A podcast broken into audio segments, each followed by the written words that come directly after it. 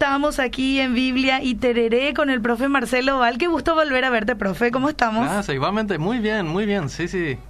Un Con- gusto. ¿Con calor otra vez? Sí, calorcito. Bueno, como ya se debe el, este, el tereré allí, la guampa lista, eh, todo listo. Todo listo, todo listo. Así mismo. La Biblia también. La Biblia, claro, eso, eso sí que es lo más importante, ¿verdad?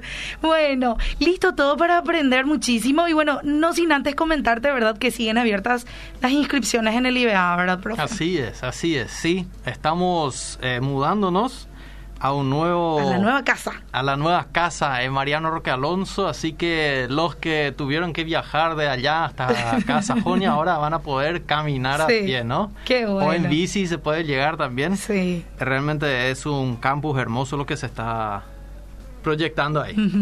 Así que bueno, eh, gente, vayan a todas las redes del IBA, pueden allí actualizarse acerca de los datos, cursos y demás, y bueno, allí tienen todo completita la info. En esta tarde hablamos de justamente a ver qué, qué hay para comer en el cielo. Sí. En el cielo no hay vino, ni cerveza, ni milanesa, como dice bien la canción, ¿verdad? Conocer la canción, Sí. ¿no? Eh, sí, pero los ¿viste? vecinos suelen Los poner, vecinos ¿verdad? en el colectivo cuando me subía, ¿verdad? De todo eso. A esa banda musical de la Argentina llamada Los Tulipanes. ah, mira. sí. Este, Yo conocí esta, esta música en algunas eh, celebraciones de 15 años, en algunas bodas, donde después había un baile. Sí. Se escuchaba muy a menudo esta canción, ¿no? Que dice, porque en el cielo no hay vino y cerveza, no hay milanesa, no hay pizza y café, ¿no? Mm, Y sigue diciendo, porque en el cielo no hay plantitas verdes, no hay tortas fritas, ni coca ni fernet. La torta frita para los argentinos Eh, es importante. Sí, sí, sí, sí, sí, ¿no? Y todo este, el paquete es importante para muchos jóvenes, ¿no? Sí. y no solo Sí. los jóvenes, ¿no? Los más adultos ya eh, saben esconder un poco más nomás. Claro. Eh, pero viste que me, me hizo pensar esto, eh, ¿cómo es que, bueno, un poco atrevido, ¿no? La Sí. música que nos deja reaccionar como cristianos, qué es lo que sí hay en el cielo y qué es lo que no hay en el cielo, ¿no? ¿Verdad? Y me puse a pensar qué es lo que existe en el cielo. Y vos sabés que esta música muy, muy interesante, realmente compuesta como una persona que fallece, se Mm. va al cielo y Sí. se da cuenta que no hay placer, ¿no? No hay Mm. nada de lo bueno que gustaba acá en la tierra. Y finalmente el consejo es, bueno, cuida tu vida porque en el cielo no hay placer, ¿verdad? Entonces, eh, hablando un poco de esta canción, eh, me puse a pensar y a investigar estas tres categorías que se proponen acá, ¿no? Tenemos las bebidas, eh, las comidas o el alimento y finalmente tenemos eh, el placer, el gozo, si es que hay o no hay. Sí. ¿Qué clase de placer esperamos en el cielo, no? Mm. ¿Qué es lo que se nos promete? Y vos sabés que es interesante que ya desde más de 2000 años antes de Cristo, la cerveza era una bebida eh, bastante común. Sí. y era una bebida muy, muy especial. Era una bebida que vos le dabas a tu visita, eh, que vos le preparada, preparabas eh, en especial para un sacrificio a los diferentes dioses. Mm. Y era considerado como una bebida de los dioses, ¿no? Mm. Algunos jóvenes acá van a poner, prestar mucha atención, ¿verdad? Eh, y es así que, fíjense, en, en el libro de números, nosotros tenemos una bebida fermentada que es parte de los sacrificios diarios, ¿no? Los sacrificios son algo agradable, puede ser como Mm. comparado que para que sea para la comida de Dios, ¿no? Sí. un, un cabrito, un becerro, o a veces también tartas o tortas se le ofrece a. Dios. Y acá, en medio de todo esto, encontramos algo que parece no ser necesariamente eh, un vino, pero una bebida fermentada Mm. que es o licor o cerveza. Normalmente es algo, un, un líquido fermentado de diferentes eh, eh, cosas se puede hacer Sí, esto, ¿no? semillas y demás. de semillas, la cebada, ¿no? El trigo. Sí. O también, eh, vos sabés que en, en Mongolia se, se, se toma mucha la leche y cuando vos dejas fermentar la leche también tiene, ¿no? Un cierto grado de alcohol y todo lo que se Ah, fermenta, mira. ¿no? Un- o la sangría, Sí. normalmente un jugo de frutas que se deja parado ahí, fermenta y tiene un grado de alcohol, ¿no? Claro. Entonces esto era, digamos, algo que podía también en las celebraciones en aquel entonces eh, ale- ale- alegrar las fiestas, ¿no? Sí. Así como hoy en día. Y vos sabés que es interesante, hasta el profeta Isaías, ahí en Isaías 65, 11, Ujú. tenemos un interesante versículo que habla que el profeta, profeta reclama al pueblo que Sí. está llevando su cerveza a dioses ajenos. ¿no? Mm, mira un poco. Es como casi que esté diciendo, gente, traen su cerveza a nuestro Dios, ¿verdad? Mm. Realmente suena un poco raro Sí. para nosotros hoy en día. Eh, pero es parte de lo que era la vida en aquel entonces, ¿no? Mm. Y vos sabés que en el Nuevo Testamento tenemos una, una clara eh, connotación que parece ser que Jesús va a tomar vino. Mm. Jesús va a tomar vino. Sí. Y parece ser que nosotros también. Él dice en Marcos 14, 25, ahí tenemos un, un versículo, yo no sé si pudiste Sí. Eh, Marcos 14, 25. Aquí está y dice, en verdad os digo, ya no beberé más del fruto de la vid hasta aquel día cuando lo beba de nuevo en el reino de Dios. Así es, ¿no? Así que parece que en el reino de Dios poco, va a haber. va a tomar vino, ¿no? y esto, este pequeño detalle me hizo hacer un poco un análisis. Bueno, si los tulipanes se equivocaron de que va a haber vino y, o de que repente no. cerveza, Sí. quién sabe, ¿no? Parece ser que ah, Dios no tiene nada en contra de la cerveza misma. Vamos a Sí. ver qué más dice la Biblia que habrá en el cielo. Ujú. ¿Será que puede haber pizza? Vamos a ver. y es interesante que las bebidas eh, eh, son un, un punto clave y el vino, especialmente el, el vino, es una imagen que mucho se utiliza a lo largo de la Biblia. Eh, Por ejemplo, el primer milagro que hace Jesús es hacer vino, ¿no? Sí, En un buen vino. Un buen vino. Ahora, algunos dicen que él no tomaba el alcohol. Eh, Es difícil argumentar eso. Eh, realmente se necesita un proceso de destilación para sacar el alcohol de esta bebida que se hace calentando el, Mm. el líquido y se evapora el, el alcohol y sale Sí. el líquido del otro lado, ¿verdad? Sí, Eso que ese experimento que se hace en las clases de química, ¿no? sí. Eh, Yo tengo una anécdota con respecto a eso, A después ver, le voy a contar a la gente. sí, entonces, pero es muy difícil que se solía hacer esto eh, para grande- grandes cantidades de Mm. vino y que Jesús haya eh, tenido este proceso de destilación ahí para su jugo de uva, ¿no? Eh, es más, eh, vemos también que el pueblo de Dios, ahí en Jeremías capítulo 2, Ujú. capítulo 6 y capítulo 8, fíjense, tres veces de seguido, eh, dice que el pueblo debería, debería producir uvas para un buen vino. Mm, Este era la, la imagen que nuestras acciones como pueblo de Dios de- deben producir, ¿no? Deben Sí. producir algo agradable para Dios. mm, Y Dios iba a reclamar este, este fruto, ¿no? Un, un lenguaje que usamos como cristianos, el, el fruto que el pueblo eh, de Dios debe, debe dar, ¿no? Sí. Y el que no, no produce fruto. ¿no? Es arrojado, es cortado. Y ese es el llamado a un fruto con la imagen de una vid nuevamente que se usa ahí, ¿no? Entonces, eh, la uva que produce el vino es algo muy importante, muy importante. Y in- interesante el, el gran banquete eh, con el vino, ¿no? Que, que Dios prepara para los suyos Sí. es parte de la imagen que se espera realmente en, en el más allá, cuando no estemos más acá. La, la copa rebosante. Exactamente, como Sí. dices, el Salmo 23, 23, donde el buen pastor, ¿no? Nos llena la copa hasta que rebose. Mm, Pero ¿qué acerca de las comidas? Si, si podemos decir Sí. que parece que hay vino y probablemente cerveza en el cielo, aunque algunos no lo crean, ¿verdad? Claro. Parece que la Biblia misma nos indica a ciertos elementos de esto. Mm. Fíjate, Ana, que yo no estoy diciendo que como cristianos ahora podemos tomar la cerveza que querramos o el vino que querramos, ¿no? Solamente estamos diciendo, vamos a fijarnos qué es lo que la Biblia dice que nos espera en el más mm. allá. Sí. Esto no es ningún argumento que las despensas o las eh, ¿cómo se llaman estas? las eh, bodegas. Eh, las bodegas ahora rebosen en nuestro sueldo, ¿no? eso no es el, llamado, sino simplemente hablar de lo que nos espera y lo que mm. Dios tiene preparado, ¿no? ¿Qué acerca de las comidas? Fíjate, la visión del difunto, de esta persona muerta, de los tulipanes, afirma que en el cielo no hay milanesa, mm. no hay pizza, ni tortas fritas, ¿no?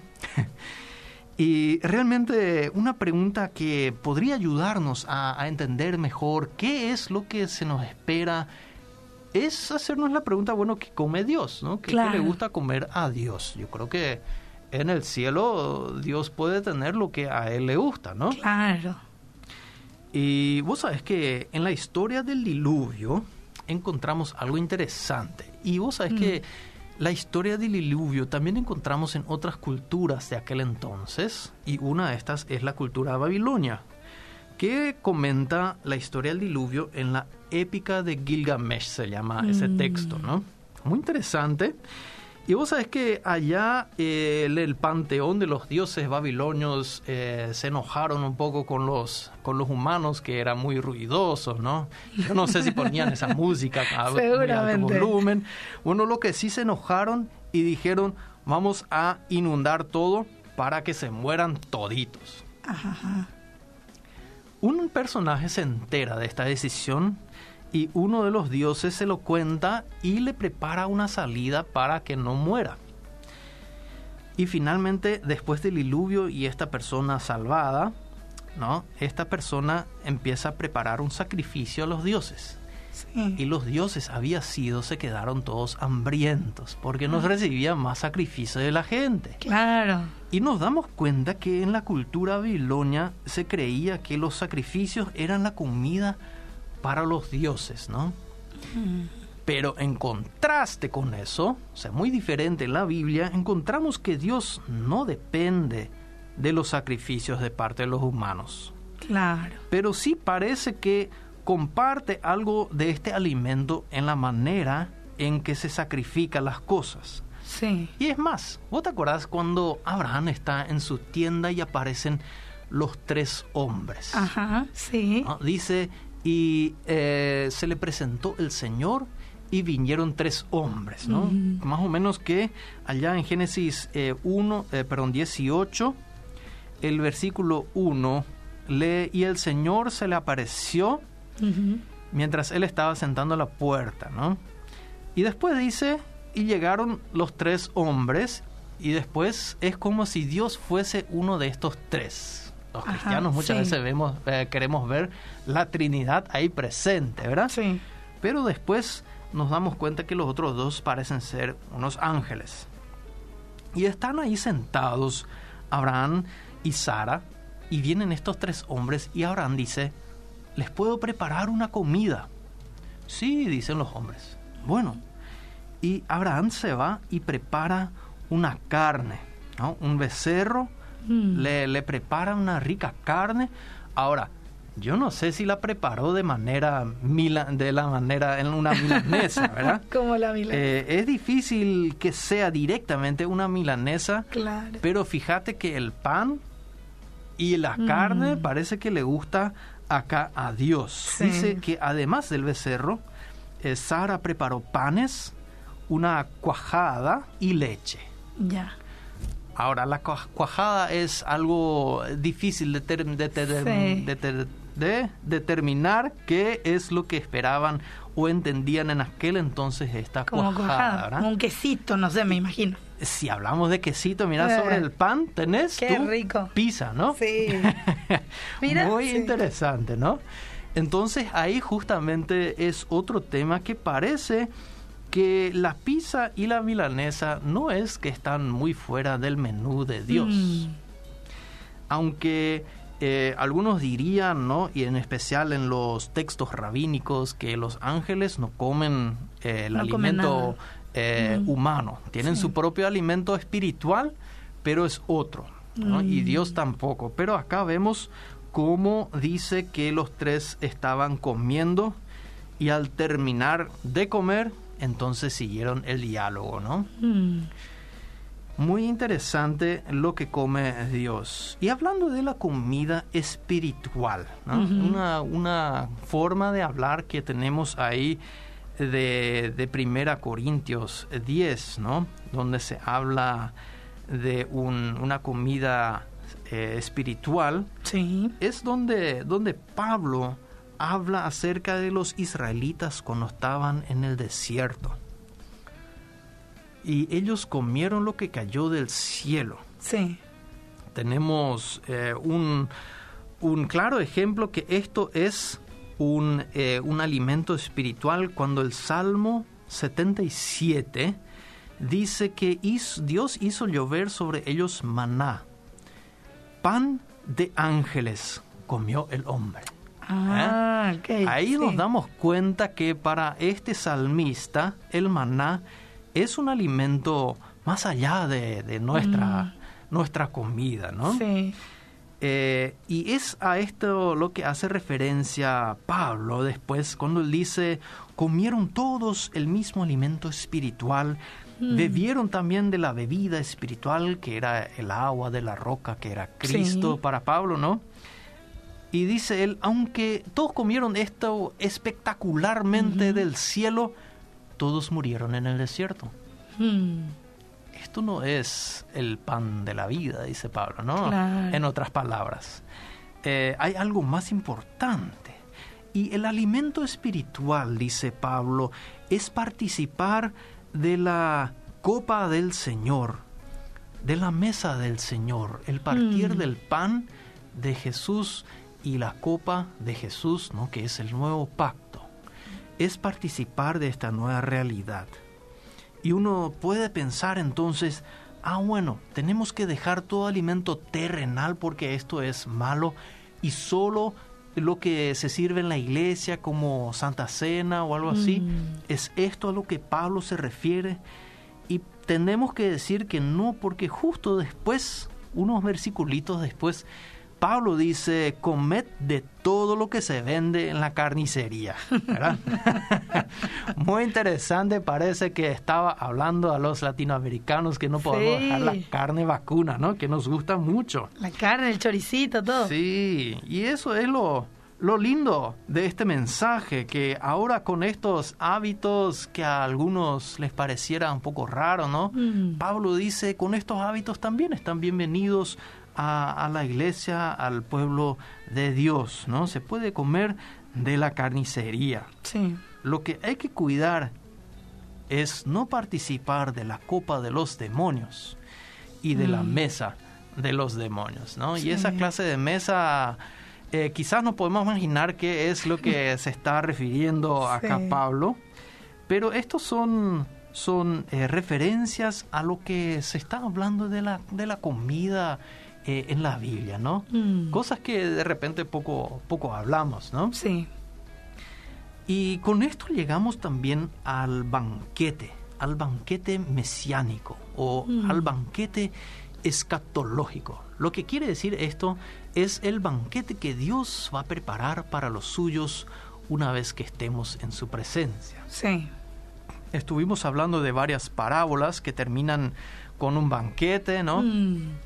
Eh, ahí va a estar el Hijo de Dios eh, definiendo quién va a entrar y quién no, ¿no? Finalmente el pobre Lázaro estuvo ahí, ¿no?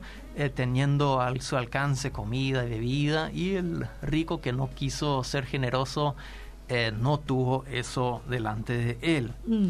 Y usa es un pasaje muy interesante en Isaías 25. No sé si podrías leer eso, del 6 al 8, dice algo así. Dice, sobre este monte el Señor Todopoderoso preparará para todos los pueblos un banquete de manjares especiales, un banquete de vinos añejos y de manjares especiales y de selectos vinos añejos. Devorará a la muerte para siempre. Qué interesante, ¿no? Mm. Un banquete para todos los pueblos, manjares especiales, encontramos dos veces, la Sí. reina Valera dice tuétanos, ¿no? Que es Mm. algo raro para nosotros, ¿no? Pero algo rico para eh, en aquella época, tipo un puchero, podríamos Sí. decir, ¿no? Algo parecido. Eh, pero los vinos otra vez están Parece. ahí, ¿no? Y la comida de Dios acá no es nada más y nada menos que la muerte misma que Mm. Él devorará. Sí. Muy interesante el lenguaje que utiliza la Biblia para explicar esto.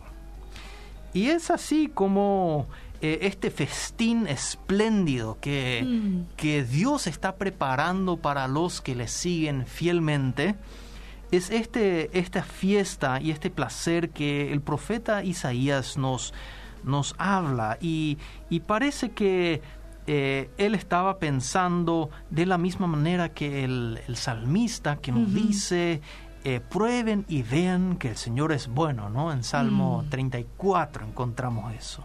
Fíjense, la bendición del Señor se va a sentir sobre la lengua, parece, ¿no? Sí, también. Pro- probad, probad. A ver qué Mm. tal el asado, a ver qué tal la bendición del Señor. Y ahí llegamos a la tercera pregunta. Hemos visto los vino y cerveza. Mm. Vino va a estar la cerveza probablemente. bueno, ¿cómo vamos a manejar eso? Le Sí. dejo a, en manos de Dios. Él sabrá Sí. cómo, cómo organizar esto para que no haya ningún borracho ni Sí. nada. pero él ya sabrá cómo hacer esto. Entonces, con la comida vemos que probablemente van a haber eh, algo que le gusta a Dios, unos manjares, y nos podemos imaginar un becerro por ahí, Sí. ¿no? Una- unas carnes ricas, quizás en forma de milanesa, ¿no? ¿Por qué no? Eh, el pan que se va a partir ahí, eh, que Jesús va a partir con nosotros, y si le ponemos un poco de esa cuajada, Mm. quizás encontramos hasta la pizza. Pero el placer, esa es una pregunta que muchos jóvenes creo que tienen hoy en día. ¿Será que va a dar gusto en el cielo? Mm. Yo quiero jugar con mi perro nomás todo el día. ¿ya? o yo quiero jugar play nomás todo el día. ¿Y Sí. eso va a haber en el cielo? Yo no sé si va a haber perros o play. Mm. Lo que sí sé es que va a haber mucho gozo. ¿Y cómo podemos saber esto? Y muchas veces eh, juntamos acá en Latinoamérica el placer, el gozo con una celebración, ¿no? Y parece ser justamente esta, esta fiesta que esta canción eh, eh, dice que no va a haber, no va a haber Mm. fiesta, ¿verdad? Vos estás ahí orando, tocando tu arpa y eso nomás, ¿verdad? Sí.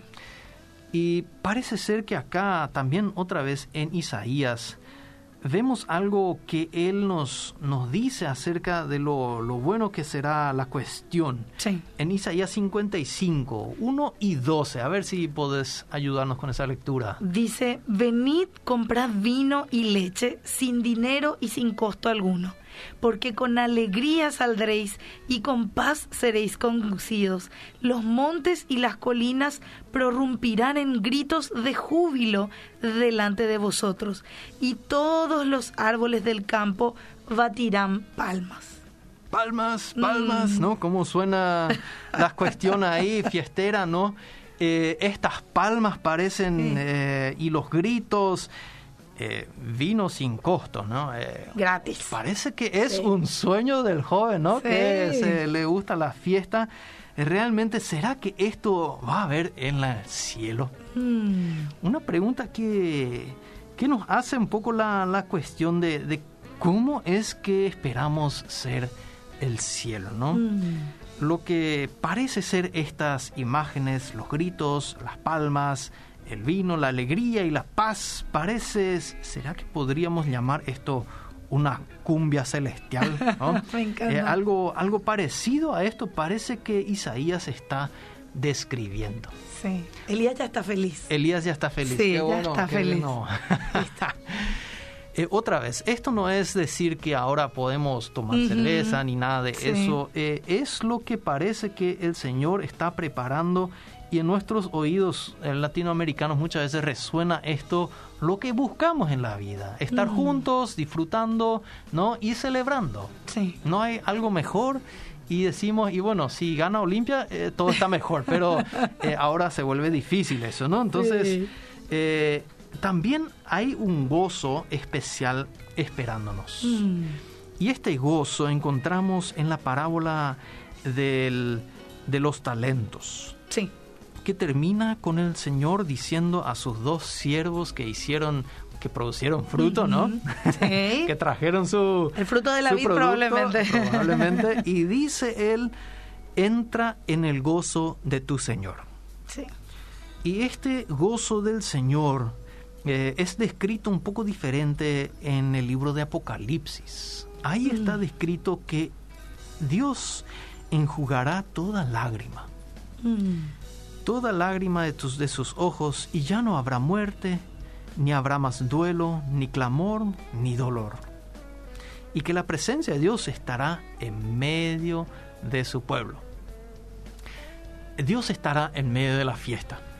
No. Él será el centro del show, del Mm. show divino, ¿no? Mm.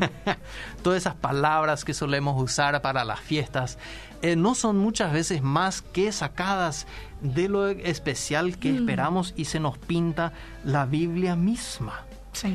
Fíjate que a los que no les gusta tanto la fiesta, eh, se espera también un jardín como el Edén, un- un paraíso. Sí.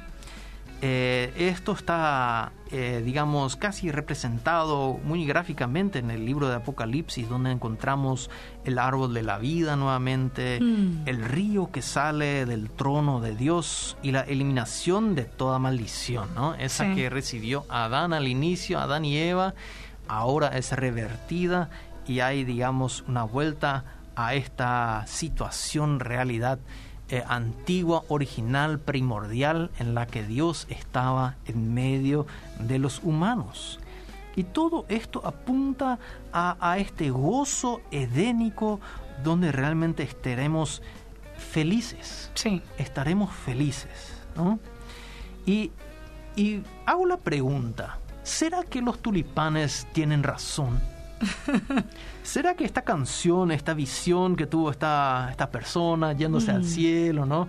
Habló muy interesante la canción, lo, lo pinta como hablando con San Pedro. Sí. Y San Pedro le dice, bueno, si querés joda, habla con Moisés. Y Moisés le dice, en el cielo no hay placer, ¿verdad? Y bueno, por último queda su, su aviso que hay que disfrutar la vida y cuidarla, ¿no? Porque en el cielo no hay placer. ¿Será que tiene razón? Yo creo que no. Yo creo que o no conocen la Biblia Sí. o hablaron de otro cielo. Totalmente. Pero no es el cielo de la Biblia del cual cantan los tulipanes. Mm. Y esto es una invitación, una invitación a nosotros a mantenernos fieles a la palabra del Señor, como lo hizo el Señor Jesús. Él cuidará de nuestra vida y Él nos dará la vida eterna Mm. en medio de estos manjares, de este gozo celestial, de estas comidas, bebidas, celebraciones y fiestas. ¿No? Y yo digo que en el cielo sí hay vino y cerveza, probablemente milanesa y pizza también, ¿verdad?